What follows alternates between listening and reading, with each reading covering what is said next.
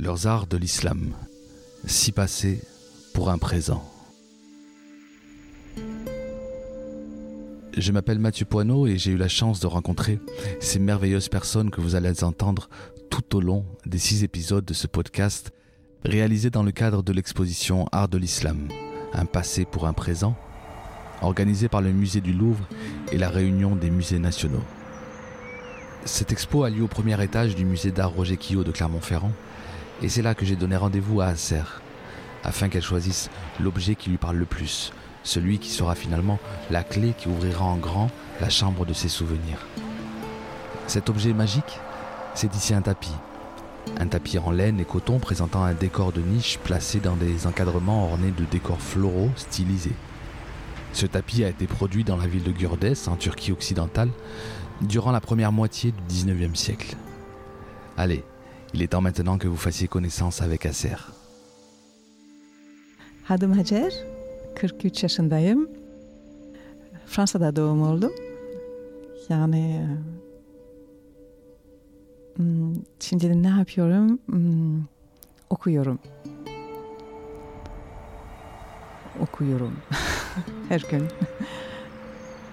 Hmm, ben, je m'appelle Acer, j'ai 43 ans.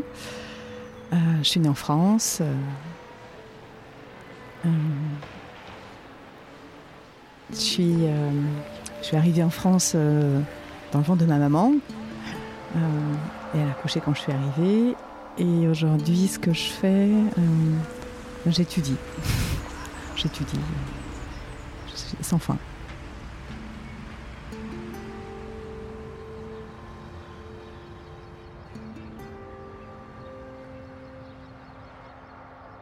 Dans l'expo, quand j'ai vu les tapis, alors chez moi, c'était, euh, en tout cas chez mes parents, euh, je dis chez moi, je ne sais pas ce qu'il faut utiliser exactement, mais euh, c'est dès l'arrivée, là, c'est une inondation de tapis au sol, au mur, sur les meubles, sur les lits, les armoires, la cuisine, partout, partout.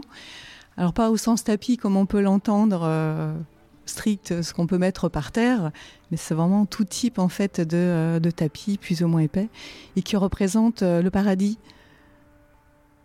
Le paradis avec euh, bah, l'oiseau emblématique du paradis, le pan, grande fontaine, plein de fleurs, très lumineux et beaucoup de bleu, du vert. Donc euh, une nature, je dirais, euh, une nature vraiment euh, flamboyante et qui couvre en fait toute la maison, toute la maison. donc on habite en HLM. donc on est, moi j'ai sept frères et sœurs. Et donc dans un appartement, on avait trois chambres où on partageait. Et, et c'est vrai que ma mère, en tout cas, celle qui vraiment était la, fondation hein, de, du foyer, parce que mon père travaillait, c'est vraiment euh, savoir bien accueillir, que les gens se sentent bien, que nous-mêmes on se sente bien là où on est, aussi petit que ce soit, euh, qu'il n'y a pas de euh, que toutes les personnes qui rentrent et qui repartent se sentent accueillies, accompagnées, écoutées, reçues. Quand mes parents recevaient des amis, alors là, ça, démarre euh, dès la porte d'entrée, c'est-à-dire que euh, n'est pas là à, laisser les personnes euh, sonner, et dès que on laissait les personnes sonner, c'était déjà un drame, parce qu'on les entendait arriver évidemment par voiture, en voiture, et, donc là, ça commence tout de suite. Les personnes quittent leurs chaussures, évidemment, hein, tout est recouvert de tapis, donc on prend soin. On quitte les chaussures, on prend le soin de bien ranger les chaussures très proprement qu'elles aient une place parmi les autres. Et, euh, et là, il y a tout un. On accompagne les personnes dans le salon. Évidemment, les canapés sont recouverts de tapis. On S'assoit évidemment canapé, euh, les hommes, les femmes, euh, les enfants. Et euh, le rituel commence, le rituel de l'accueil commence. Donc, euh, l'eau de Cologne, la fameuse Colonia, qu'on sert immédiatement. Temps de Covid aujourd'hui, c'est tout à fait d'actualité, mais c'est pas du, ça n'a aucun lien avec, euh, avec euh, une quelconque euh, hygiène. C'est plutôt vraiment sentir bon, sentir en fait l'odeur qui va aller avec l'ambiance, qui était minutieusement, minutieusement choisie par ma mère. le tour des invités, les bonbons qui vont avec. et là, on enchaîne et ça ne s'arrête plus. C'est-à-dire que c'est un défilé, donc suivant le moment, on amène euh, du café, euh, des cacahuètes, euh, des amandes, des pistaches. ensuite, on va commencer à apporter une soupe, du pain. Et ça continue jusqu'à ce que nos amis, les amis de mes parents, s'en vont. Alors peut-être que c'est mes yeux, mais avec toute cette ambiance de tous les tapis, tout ça, et puis l'argenterie aussi de ma mère, ce qu'on appelle l'argenterie en français, mais pas du tout. c'est couleur or en turc, c'est vraiment des tasses couleur or, des euh, sous-tasses couleur or, tout, euh, tout est couleur or. Et en fait, c'était dans une harmonie avec tous ces tapis, euh, ces pans, ces fontaines, toutes ces fleurs. je trouve ça très très beau et très coloré. Je serais incapable de, donner des mots, de citer des mots turcs en fait dans, dans le champ lexical de l'art. Mais l'art je sais qu'il y avait beaucoup de musique. Père avec son poste cassette et on écoutait beaucoup de musique. Euh, ouais, enfin Genjebay, euh, Turken Şoray, euh, les grands chanteurs, euh, Ferdi Tayfur, euh, des grands chanteurs à voix, hein, parce que les, les chanteurs turcs, c'est vraiment des, des, très belles voix. Donc, il y avait beaucoup de musique et, et tout tournait ouais, principalement autour de la musique, dans un art, dans cet art-là. Et donc plutôt dans l'art, on va dire, euh, euh, du quotidien, je dirais, dans l'art du quotidien, ça va vraiment passer par des objets euh, voilà, qui vont être là pour accueillir. J'utilise beaucoup ce mot parce que c'est vraiment celui qui, qui, qui, me revient quand, quand, je parle de l'art de l'accueil. C'est vraiment des, petits objets, des, des, petites tasses, des coupelles, tous ces tapis la théière, euh, ça va être euh, toutes ces petites fleurs aussi euh, en plastique. Parce que j'adore ça, ma mère elle adorait ça, et en Turquie on adore ça, ça fait un peu beaucoup d'inspiration asiatique je pense.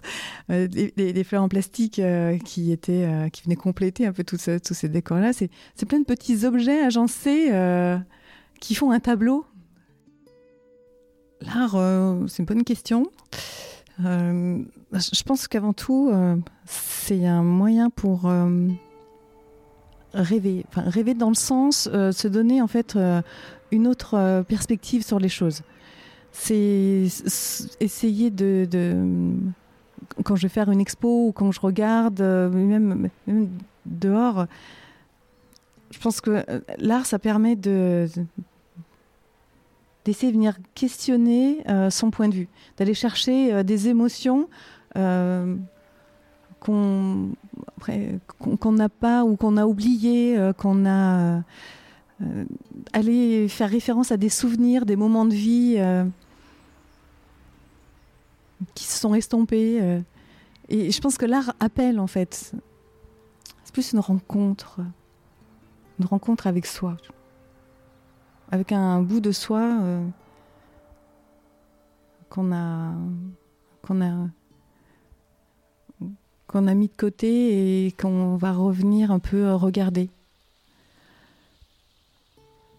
Je pense que c'est ça l'art pour moi. Quand je parle de, l'art de l'accueil, c'est très réducteur parce que c'est plein de petits comportements, c'est plein de petits gestes, c'est une ambiance, c'est euh, une intention qu'on a envie de faire passer c'est évidemment ça a passé par des petits objets qui sont l'univers euh, euh, qu'en l'occurrence ma mère voulait euh, transmettre mais c'est jamais ma mère serait dit tiens je suis en train de faire de l'art. Moi je trouve que c'est tellement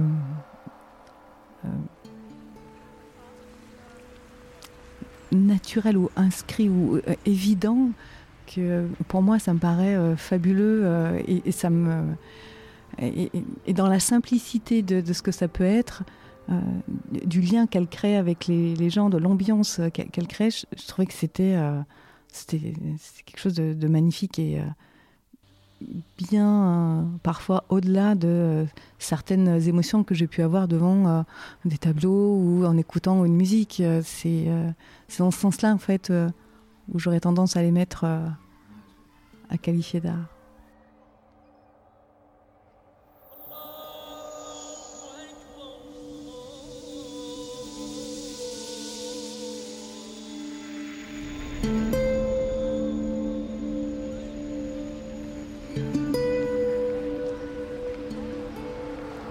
Oui, oui, mes parents euh, étaient pratiquants, euh, pratiquants pour ma mère surtout. Ma mère est plus dans une pratique en fait que, je dirais aujourd'hui un peu philosophique, de comportement, de relation, de lien, de, générosité. C'était vraiment quelqu'un qui, qui, qui ne voulait pas faire envie aux gens. Évidemment, quand quand on faisait du pain euh, à la maison, on habitait au rez-de-chaussée, donc ça sentait bon. Et à chaque fois qu'il y avait quelqu'un qui passait, euh, elle pouvait pas s'empêcher. Enfin, euh, fallait qu'elle donne, quoi. Fallait qu'elle donne. Euh, c'était pas possible.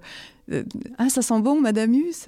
Et évidemment, on s'arrêtait, s'arrêtait et du coup, elle donnait quelque chose.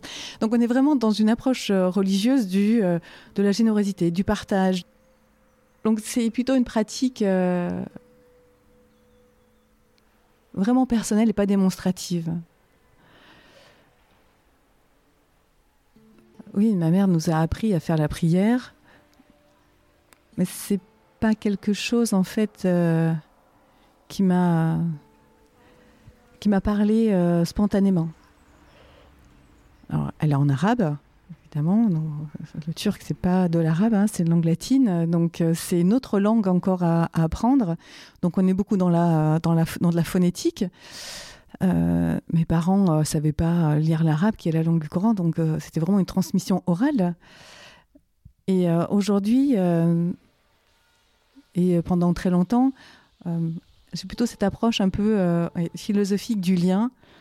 évidemment, le ramadan, euh, il y a encore des choses euh, sur les euh, piliers de l'islam que je respecte encore aujourd'hui. Et même si ce n'est pas un des piliers, c'est vrai que ma relation avec la viande de porc, je, c'est des choses, autant dans la culture on arrive à, s'échapper, qu'il y a comme ça des, des, choses qui nous poursuivent, enfin, qui nous poursuivent, auxquelles on est attaché. C'est même pas une poursuite, c'est auxquelles je suis attachée et que j'ai même pas envie de m'en défaire. C'est même pas une question.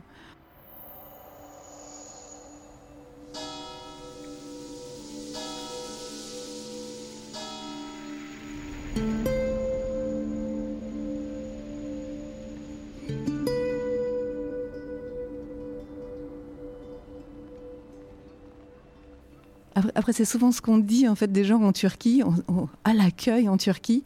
Et pendant longtemps, j'ai pas compris en fait ce qu'on voulait dire. Je sais pas comment je comprenais pas. parce que c'était, pour moi, c'était évident.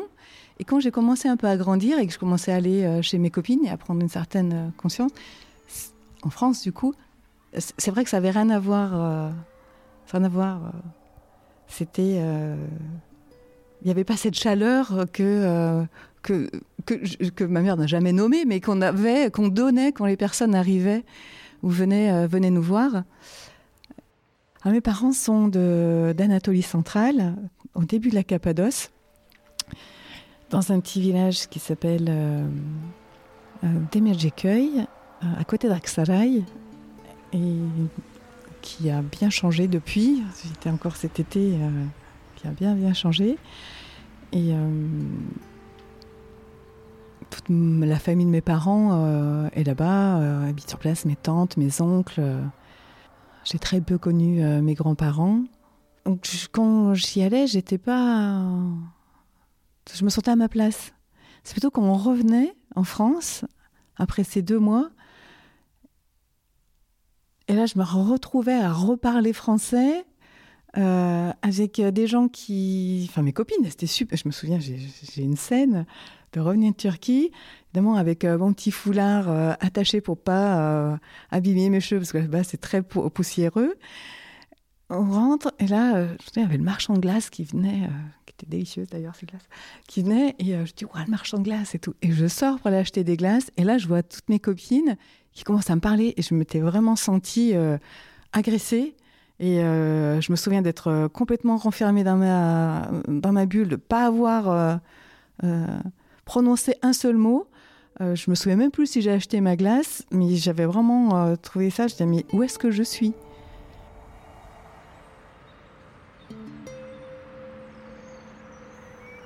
Je dirais euh, Et je répondrais euh, Hoş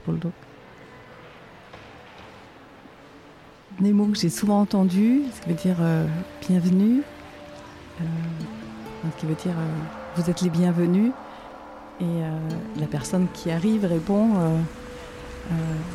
on est heureux de vous, de vous, de vous retrouver.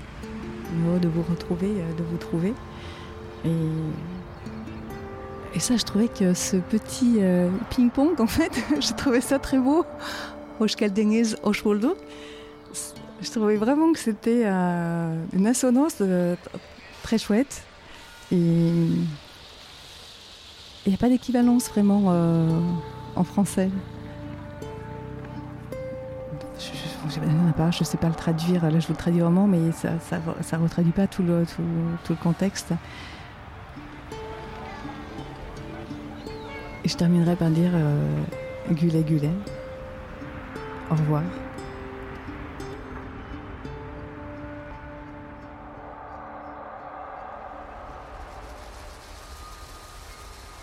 Merci d'avoir écouté jusqu'au bout cet épisode. Si vous avez apprécié ce voyage, n'hésitez pas à le partager, à commenter, laisser une note sur Apple Podcast, 5 étoiles de préférence, et surtout à vous rendre dans l'une des 18 expositions présenté jusqu'au 27 mars 2022. Et si c'est à Clermont-Ferrand, je compte sur vous pour me faire signe. Dans tous les cas, je vous dis à très bientôt, j'espère.